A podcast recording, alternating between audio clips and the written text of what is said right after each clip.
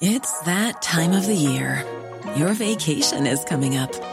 You can already hear the beach waves, feel the warm breeze, relax, and think about work. You really, really want it all to work out while you're away. Monday.com gives you and the team that peace of mind. When all work is on one platform and everyone's in sync, things just flow wherever you are. Tap the banner to go to Monday.com.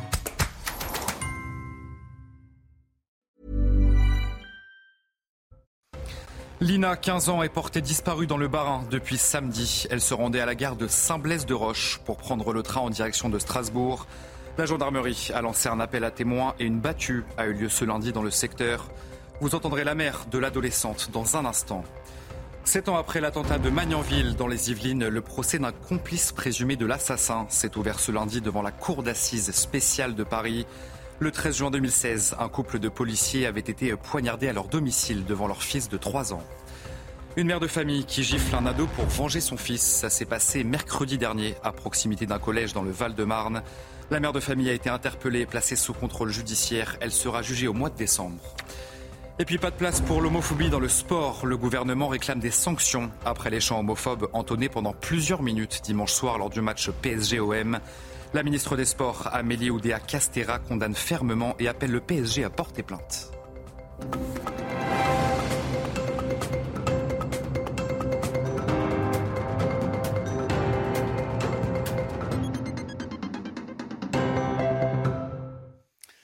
Bonsoir à tous, très heureux de vous retrouver sur CNews pour l'édition de la nuit. On commence donc ce journal avec cette disparition inquiétante d'une adolescente dans le Bas-Rhin.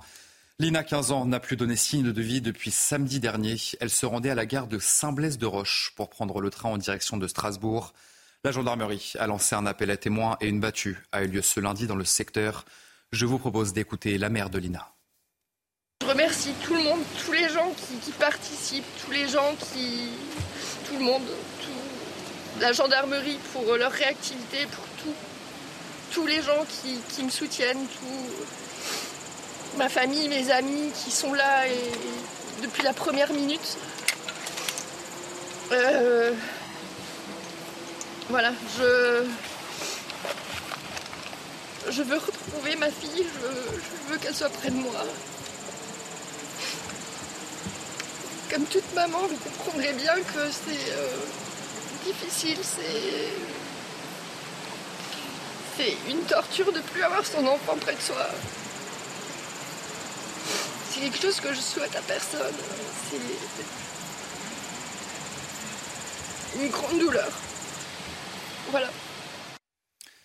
Domiciliée à la plaine, Lina mesure 1m60 de corpulence mince. Elle portait une robe grise et une doudoune blanche juste avant sa disparition. Si vous avez des informations, n'hésitez pas à contacter le numéro de téléphone de la gendarmerie que vous voyez s'afficher à l'antenne, le 03 88 97 04 71. Sept ans après les faits, le procès de Magnanville s'est ouvert ce lundi devant la cour d'assises spéciale de Paris. Mohamed Lamine Abérouz, complice présumé de l'assassin, est notamment jugé pour complicité d'assassinat. Les faits remontent donc à juin 2016. Jean-Baptiste Salvin et Jessica Schneider, tous les deux policiers, avaient été poignardés à leur domicile. Ça s'est passé devant leur fils de 3 ans, récite cette première journée d'audience. Célia Barotte sur place. Lors de cette première journée de procès, Mohamed Lamine Abérouz a souhaité adresser toute sa compassion à la famille des victimes. Il a réitéré son innocence dans cet attentat et se dédouane de l'acte commis par son ami euh, de l'époque, Larossi Abala. Plusieurs experts se sont succédés à la barre et ont présenté l'accusé comme un homme qui a grandi au sein d'une famille où la religion a une place très importante. Par exemple, dans le passé, Mohamed Lamine Abérouz a effectué un séjour en Mauritanie pour approfondir et perfectionner son apprentissage de la langue arabe. Autre prise de parole également euh, très attendu lors de cette première journée de procès. le témoignage de Sarah Hervoué euh, depuis sa cellule. Elle était euh, l'une des promises de la Rossi à Bala, puis de Mohamed Lamina Bérouz. Elle a été condamnée pour avoir tenté de tuer un policier à l'aide d'un couteau en 2016. Prochaine échéance très attendue dans ce procès, l'interrogatoire de personnalité de Mohamed Lamina Bérouz prévu ce mardi. Je vous le disais, c'était donc le 13 juin 2016 à Magnanville, dans les Yvelines, ce couple de policiers poignardés à leur domicile en présence de leur fils. Nous avons pu rencontrer ceux qui sont intervenus en premier au moment de l'assaut. Sandra Buisson, Célia Barotte. Après avoir poignardé Jean-Baptiste Salvin, le terroriste, Larossi Abala se retranche au domicile des policiers. Il garde en otage Jessica Schneider et l'enfant du couple au premier étage du pavillon. Des contacts de renseignement sont établis et deux colonnes d'assaut du raid sont mobilisées pour sauver les victimes. L'idée, c'était euh, de faire un assaut en partant du bas et monter euh, vers le haut, vers l'étage. Et, de faire une diversion en grenadant à travers les, fenêtres du haut. J'ai donné l'autorisation de, de, grenader, mais de grenader à vue, au rez-de-chaussée euh, et à main, et non pas avec des, lanceurs de, grenades qui sont beaucoup moins précis et, surtout à vue pour ne, pour ne blesser personne. Une fois l'assaut donné, les équipes du raid découvrent le corps sans vie de la fonctionnaire de police. L'enfant de 3 ans est lui sain et sauf. Il est confié au médecin du raid, accompagné par un voisin et ami policier de la famille, surnommé Canard. Le premier suivi psychologique, c'est Canard qui l'a fait. Il avait vraiment cette intelligence humaine. Et donc ce petit moment qui a dû durer deux minutes dans l'ambulance, euh, c'était des mots très simples. Euh, enfin, il sort de l'enfer. Et de voir ce, petite tête blonde avec son petit sourire, c'est juste magique. Sept ans après, malgré ce procès, la famille de Jean-Baptiste Salvin est consciente qu'elle n'aura pas encore toutes les réponses à ses questions. Gérald Darmanin s'est exprimé sur les violences observées samedi à Paris en marge d'une manifestation contre les violences policières. Souvenez-vous, une voiture de la police nationale a été violemment attaquée par une vingtaine d'individus. Trois personnes ont été placées en garde à vue. Et selon nos informations, eh l'une d'entre elles est fichée S, des faits jugés inacceptables par le ministre de l'Intérieur. On a entendu des propos extrêmement durs à entendre. Euh, une balle, un par exemple, c'était sur les pancartes qu'on avait vues, euh, et j'ai évidemment saisi le procureur de la République, des croix gammées qui comparent la police nationale au régime nazi.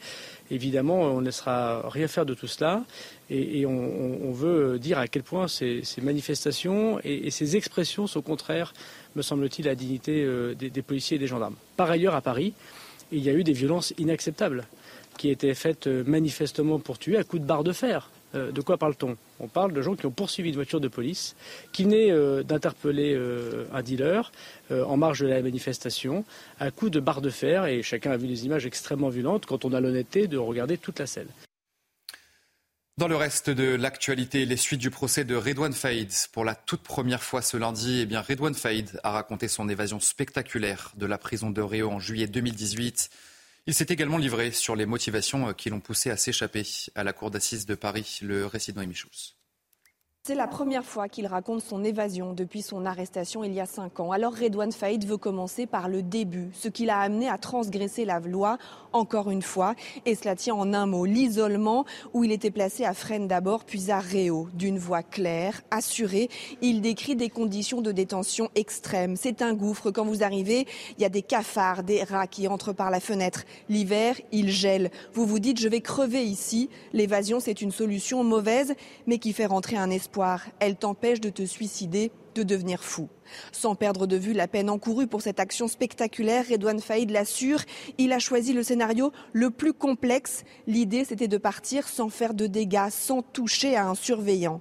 Intarissable quand il explique comment il s'est inspiré des évasions réussies comme celle de Mérine, mais aussi de celles qui ont échoué pour éviter les pièges. J'apporte ma touche personnelle, dit-il encore d'un ton léger, car les prisons ont changé. Un récit qui s'écoute comme une histoire, mais dans lequel il y a de nombreuses lacunes. Redouane Faïd tait certaines informations comme les détails trop précis, les noms de ses complices, des amis qui l'ont aidé au péril de leur vie. Son interrogatoire se poursuit ce mardi. Il sera longuement interrogé sur ses nombreuses ellipses. Une mère de famille agresse et humilie un adolescent de 15 ans. Elle l'accuse d'avoir violenté son fils à l'école à Boissy-Saint-Léger dans le Val-de-Marne. Sur une vidéo publiée sur les réseaux sociaux, on la voit le gifler, lui demander de s'agenouiller avant de lui retirer ses lunettes devant plusieurs élèves. La mère de famille a été interpellée et placée sous contrôle judiciaire. Elle sera jugée en décembre. Corentin Brio avec Sandra Chombo. Nous sommes le mercredi 20 septembre, à la mi-journée à proximité d'un collège dans le Val-de-Marne. Une mère de famille interpelle un adolescent de 10 ans, élève du même collège que son fils. Elle l'accuse d'avoir été violent avec lui. L'adolescent nie. La femme le gifle à plusieurs reprises. Elle le force ensuite à se mettre à genoux. La maman commence à l'insulter le menacer devant un groupe de personnes qui filment la scène. Elle oblige même son fils à gifler la victime. Je reviens, c'est moi qui te malmène devant tout le collège. La femme est interpellée le lendemain après qu'une plainte a été déposée à son encontre par les parents. Pour violence sur mineur de 15 ans, provocation directe d'un mineur à commettre un délit et injure raciale. Placée sous contrôle judiciaire, la mère de famille était jusque-là inconnue des services de police. On en vient au fléau du harcèlement scolaire. Gabriel Attal s'est rendu au rectorat de Versailles ce lundi. Le ministre de l'Éducation, Gabriel Attal, a annoncé que sur 120 courriers de réprobation qui ont été envoyés aux familles, eh bien 55 semblent poser question. Le rectorat de Versailles, vous le savez, est très critiqué pour avoir envoyé en mai dernier un courrier aux parents du jeune Nicolas qui s'est suicidé après avoir été harcelé à l'école à Versailles sur place. Thomas Bonnet, Pierre Emco.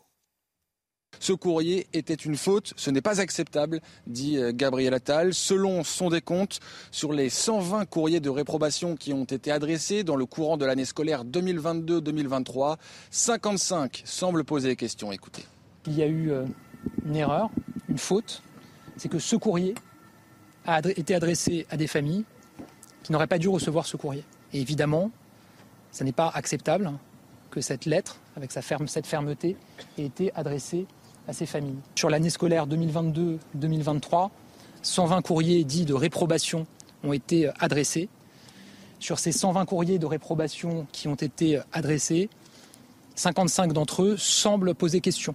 Évidemment, euh, des euh, travaux vont se poursuivre pour euh, identifier ce qui a mené à l'envoi de ces courriers et s'il était justifié de les envoyer ou pas. Chaque famille sera contactée individuellement, explique Gabriel Attal, qui appelle également à plus d'humanité dans les méthodes des académies. En attendant les conclusions de l'audit prévu pour la mi-octobre, le ministre de l'Éducation nationale sera aux côtés de la Première ministre Elisabeth Borne ce mercredi pour présenter le plan interministériel de lutte contre le harcèlement scolaire.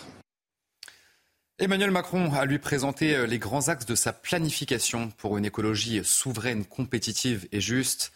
Le chef de l'État a promis d'annoncer en octobre une reprise du contrôle sur le prix de l'électricité. Autre annonce du président de la République ce lundi, une enveloppe immédiate de 700 millions d'euros pour bâtir 13 RER métropolitains. Après les élections euh, sénatoriales, la Chambre haute reste stable. Un scrutin marqué par le retour du Rassemblement national qui gagne trois sièges. La droite reste majoritaire et la gauche est en progression. Et parmi les sénateurs réélus, eh bien, figure Patrick Caner, président du groupe PS au Sénat. Il s'est exprimé ce lundi. Il en a profité, bien sûr, pour critiquer la politique du chef de l'État. Non, mais il n'y a pas de mépris, effectivement, de, la part euh, du président de la République. Je crois qu'il s'en fout. Je, crois qu'il s'en fout et qu'il est voilà, il, est dans sa ligne, le Jupiter. Voilà, il est président, premier ministre, ministre. On aurait pu imaginer que le, président de la République euh, je dirais, s'applique la règle de réserve qu'il appliquait euh, à ses collaborateurs euh, nationaux et, locaux. Voilà. Euh, et en plus, pour nous dire beaucoup trop de choses. Pas de place pour l'homophobie dans le sport. Le gouvernement réclame des sanctions après les chants homophobes entonnés pendant plusieurs minutes dimanche soir lors du match PSG-OM. La ministre des Sports, Amélie Oudéa-Castera, condamne fermement et appelle le PSG à porter plainte pour identifier les auteurs et les traduire devant la justice. Le récit de Dounia Tancourt.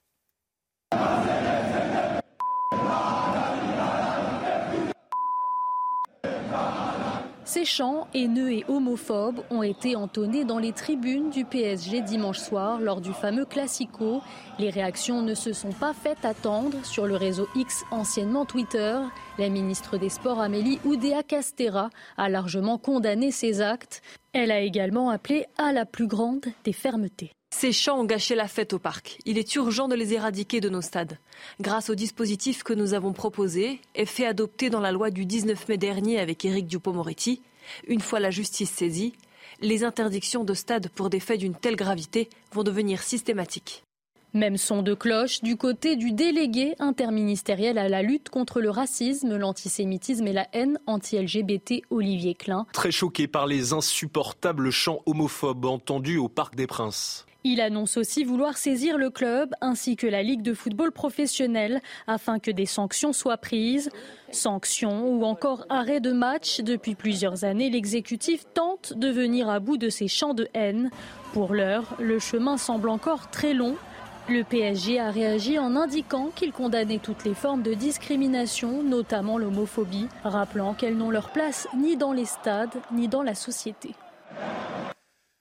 Je vous propose à présent d'écouter euh, la réaction de Louis Marguerite, député Renaissance de Saône-et-Loire. Et selon lui, eh bien, il faut impérativement que le club parisien porte plainte. C'est évidemment des chants qui gâchent la fête, c'est absolument euh, inadmissible, scandaleux, l'homophobie euh, et par ailleurs le racisme, toute forme, euh, toute forme de délit en réalité. Il hein. ne faut juste pas oublier que l'homophobie, comme beaucoup d'autres faits, sont, sont, des, sont des délits. Et donc il faut évidemment que le club, en tout cas du Paris Saint-Germain, de l'Olympique de Marseille sans doute aussi porte plainte et porte et en tout cas porte cette affaire devant les juridictions compétentes qui seront à même d'enquêter, de, poursuivre et de juger de cas échéants.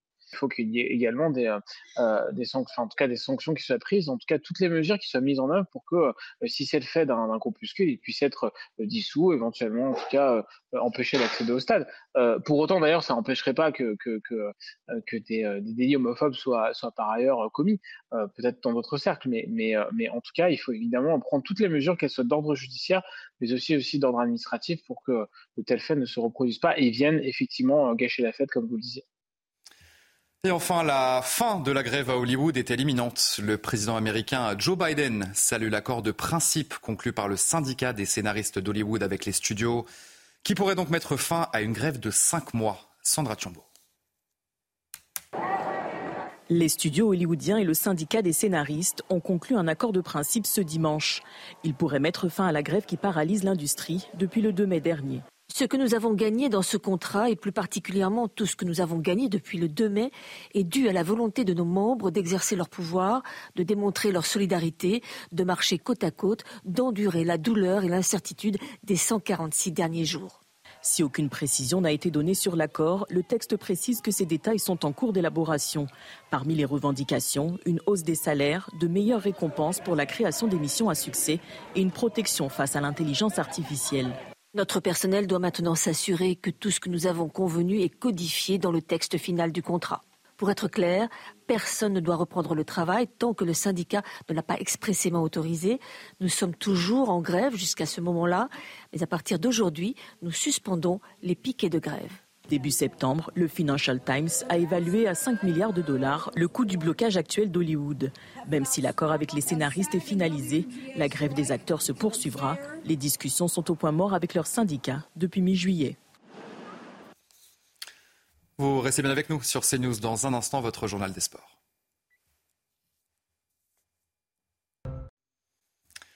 Et on commence ce journal des sports avec la Coupe du Monde de rugby. Si le 15 de France a gagné ses trois matchs dans la compétition, eh bien tous les regards sont désormais tournés vers Antoine Dupont, le demi de mêlée blessé contre la Namibie et opéré de sa fracture au visage.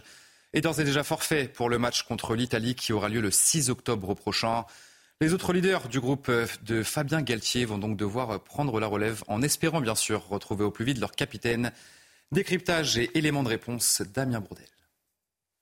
Il y a pour démarrer un constat logique. C'est un coup dur de perdre un joueur, euh, d'autant plus Antoine c'est notre, notre capitaine, c'est le meilleur joueur du monde. Une obligation ensuite de rester concentré. On a déjà été malheureusement confronté à ce genre de situation, on a un groupe qui est, soudé, on continue de, de garder nos objectifs. Et pour cela il y a d'abord le leadership à assurer en l'absence du capitaine habituel au lieutenant de répondre présent. Les choses se font assez naturellement. Chacun va prendre sa responsabilité dans son secteur. Il n'y a pas forcément qu'un capitaine. Je pense qu'on a vraiment un groupe de leaders qui a l'habitude de travailler et de fonctionner ensemble depuis maintenant, depuis maintenant 4 ans. Si Antoine Dupont porte le collectif tricolore, il est tout de même entouré par des joueurs qui comptent parmi les meilleurs mondiaux à leur poste. Bonne nouvelle pour le 15 type des Bleus. Julien Marchand est attendu sur le terrain cette semaine. Jonathan Danty et Cyril Bay ont repris contre la Namibie. Très content de retrouver les copains. Les repères aussi quand enchaîne les courses et reprendre les mêlées, euh, mais j'ai surtout pas de douleur donc c'est le principal. Il y a aussi une arme fatale pour conclure derrière. Damien Penaud devenu le troisième meilleur marqueur de l'histoire des Bleus. Un groupe prêt à performer face à l'Italie pour offrir à son capitaine, en cas de guérison rapide, la possibilité de disputer la phase finale de ce mondial. Et puis de la MotoGP pour finir dans une saison très compliquée. Fabio Quartararo a retrouvé le podium ce dimanche en signant une troisième place lors du premier Grand Prix d'Inde, une bouffée d'air pour le champion du monde 2021 qui espère pouvoir reproduire ce type de résultat à l'approche de la fin de la saison. Retour sur le beau week-end indien du français. C'était avec Raphaël Redon cette nuit, regardez. Le temps d'un week-end, Fabio Quartararo s'est accoutumé parfaitement à l'Inde. Un peu de cricket le jeudi, un podium le dimanche. Le français n'a rien à regretter. Et je me suis battu jusqu'à la fin, week-end très positif et vraiment satisfait de, ce podium final. Mais, en tout cas, euh, aujourd'hui, je peux dire que j'ai rien à me reprocher, j'ai donné mon maximum et c'était le, le meilleur résultat possible aujourd'hui. Un temps deuxième dans le dernier tour, Quartararo a dû renoncer derrière Jorge Martin. Mais cette troisième place ressemble tout de même à un petit exploit, tant la moiteur indienne et la rapidité de la piste n'avaient rien pour sublimer sa Yamaha. Ça me rassure à moi personnellement, euh, en, tant que, en tant que pilote. Ensuite, en tant qu'équipe et moto, ça me rassure pas vraiment, parce que je vois clairement où, où on perd et où, où sont nos points faibles. Quartararo a signé là son premier podium en course longue depuis avril. Rien d'exceptionnel pour un champion du monde, mais une bouffée d'air au cœur d'une saison étouffante. good. He's testing very well, and uh, maybe a few years ago we were not happy about uh, third, but uh, now we are, and uh, we have to, I think, take this as a boost. Voilà un peu de confiance avant un week-end au Japon, terre de Yamaha. En attendant, El Diablo a profité d'un trophée sur le premier Grand Prix d'Inde de l'histoire. Une journée de fête n'a jamais fait de mal en temps de disette. Allez, vous euh, restez bien avec nous sur CNews? On se retrouve dans un instant pour un prochain journal. Lina, 15 ans, est portée disparue dans le Barin depuis samedi. Elle se rendait à la gare de Saint-Blaise-de-Roche pour prendre le train en direction de Strasbourg. La gendarmerie a lancé un appel à témoins et une battue a eu lieu ce lundi dans le secteur. Vous entendrez sa mère dans un instant. Je vous souhaite une bonne nuit sur notre antenne. Retrouvez tous nos programmes et plus sur cnews.fr.